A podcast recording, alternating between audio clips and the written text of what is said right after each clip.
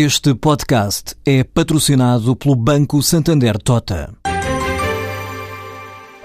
Sabia que a França é o país que mais vinho importa de Portugal? E que os Estados Unidos são o maior importador de calçado do mundo?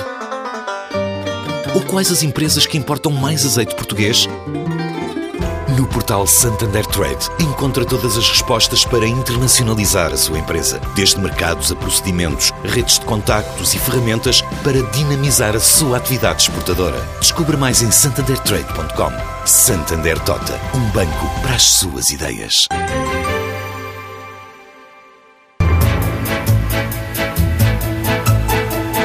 São 21 minutos das 5 da tarde. Agora vamos ao Negócios e Empresas, edição de Ana Maria Ramos. Cerca de três dezenas de jovens discutem esta sexta-feira os problemas da grande Europa na conferência da Global Shapers, criada pelo Fórum Económico Mundial. Lisboa foi a cidade escolhida para realizar o evento anual desta comunidade de empreendedores com menos de 30 anos e com reconhecido mérito profissional. O tema da conferência é empreendedorismo e inovação uh, na Europa e o objetivo é juntar uh, pessoas que são líderes nas suas áreas de intervenção, que são global shapers europeus, portanto, pessoas para discutir um bocadinho uh, os problemas da Europa ao nível primeiro local, mas depois tentando uh, ter impacto a nível global.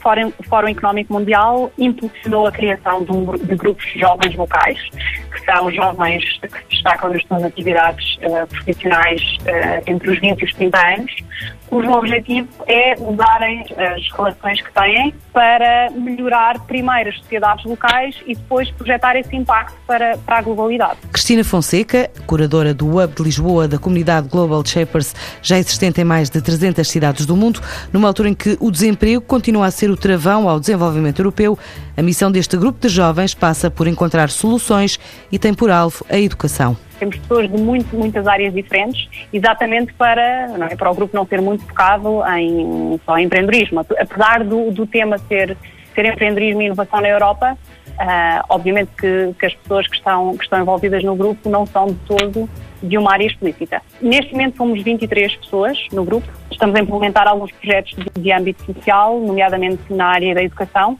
que é uma das áreas que nós achamos que, em que devemos intervir em Portugal, por ter a base da sociedade e por, e por termos identificado alguns problemas, uma das nossas maiores preocupações.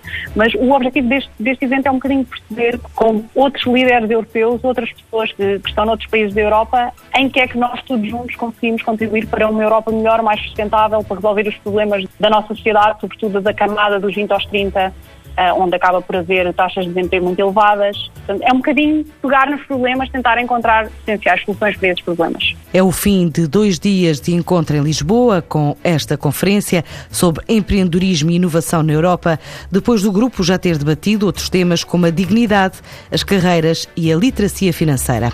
A Microsoft lança hoje em Portugal a Xbox One. A plataforma faz parte de uma nova geração de consolas que integra diferentes serviços multimédia e a Microsoft promete apostar no desenvolvimento da indústria nacional de jogos. A nova consola vem adaptada à realidade portuguesa, com todos os serviços em português. A empresa adianta que vai apostar em conteúdos nacionais para ativar a marca junto do público, a partir de parcerias com canais e produtoras que vão ser anunciados em breve. Estão previstos ainda para o mercado português lançamentos de alguns dos principais jogos da marca durante este mês de setembro, também em outubro e em novembro. Os candidatos à privatização da EGF podem contestar o resultado do concurso até à próxima quarta-feira. O prazo foi adiado depois do relatório da Par Pública e da Águas de Portugal sobre privatização da empresa Gel de Fomento ter classificado em primeiro lugar a Suma, do Grupo Motingil, em segundo o Grupo Espanhol FCC, Fomento e Construções e Contratas, e em terceiro o Grupo Português DST tendo sido excluído o grupo belga de resíduos industriais Indaver. Os concorrentes podem, a partir de agora, consultar todas as propostas que foram apresentadas, ter acesso a toda a informação sobre o processo e apresentar também novas propostas.